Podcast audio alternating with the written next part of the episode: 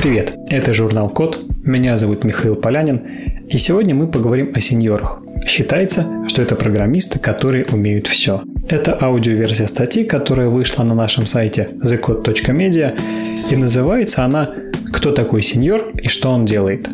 Коротко напомним содержание предыдущих частей. Мы уже рассказали о том, кто такой джуниор, что он делает и кто такой middle.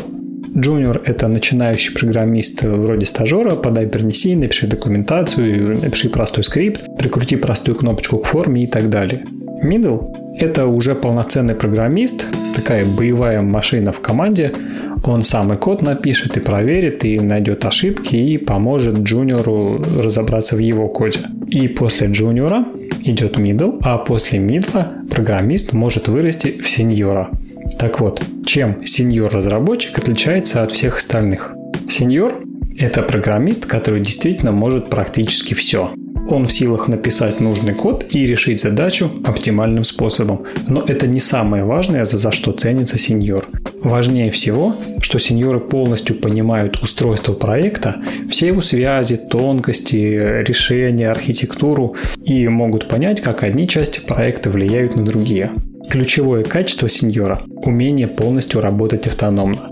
Это значит, что задача, которую мы получили, будет сделана, даже если тот, кто ставит задачу, понятия не имеет, как это сделать в действительности.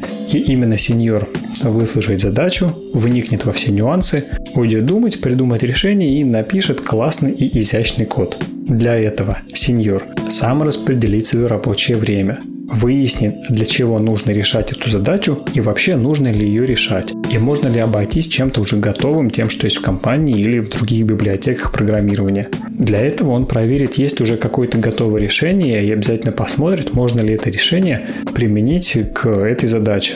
Если нет, сеньор продумает логику проекта, найдет нужные инструменты, даст задания медлам и джуниорам, проконтролирует их исполнение и посмотрит, как сделать результат лучше.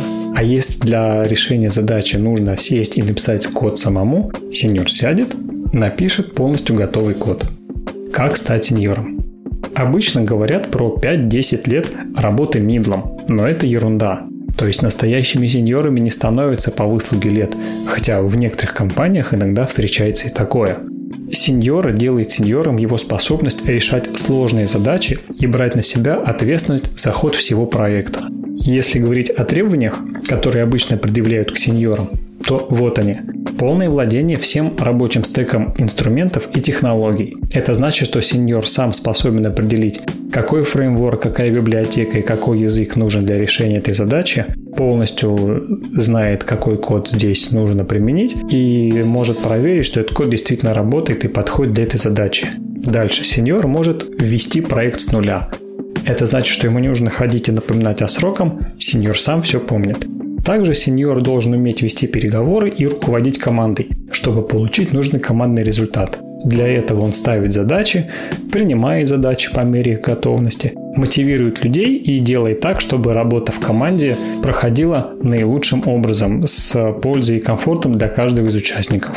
Получается, хороший сеньор должен быть отличным менеджером проектов, который сможет и задачи поставить, и сам код написать в случае чего, и подстраховать, и объяснить, почему применяется то или иное решение, и объяснить свое решение и донести его до всех остальных членов команды. Во-вторых, сеньоры нужны для того, чтобы помогать другим программистам. Когда у джуниоров возникают вопросы, они идут к мидлам. Когда возникают вопросы у мидлов, они идут к сеньорам. Сеньоры либо идут друг к другу, либо никому не идут, либо идут к тимлиду, но это уже другая история. И в-третьих, сеньор-разработчики нужны для того, чтобы думать на шаг вперед. Джуниоры делают техническую работу, мидлы пишут основной код, но именно сеньоры понимают, зачем это нужно и что будет на следующем этапе. Благодаря такому подходу новые возможности программы не противоречат старому коду. Сколько платят сеньор-разработчикам? Мы посмотрели зарплаты сеньоров разных направлений за конец 2019 года, и вот что у нас получилось.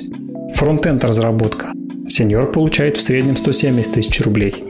Бэкенд разработка 168 тысяч. Разработчик мобильных приложений получает в среднем 180 тысяч, а десктоп-разработчик 128 тысяч. В среднем это в полтора раза выше, чем аналогичная зарплата у мидлов в той же категории разработки. И что дальше? Может показаться, что сеньор – это последняя ступень в профессиональном развитии программиста. Но на самом деле из сеньоров получаются отличные тимлиды, архитекторы или технические эксперты. Все дело в специализации, которую выберет сеньор, когда захочет профессионального роста. Об этом мы расскажем в следующий раз. Это была аудиоверсия статьи «Кто такой сеньор и что он делает?».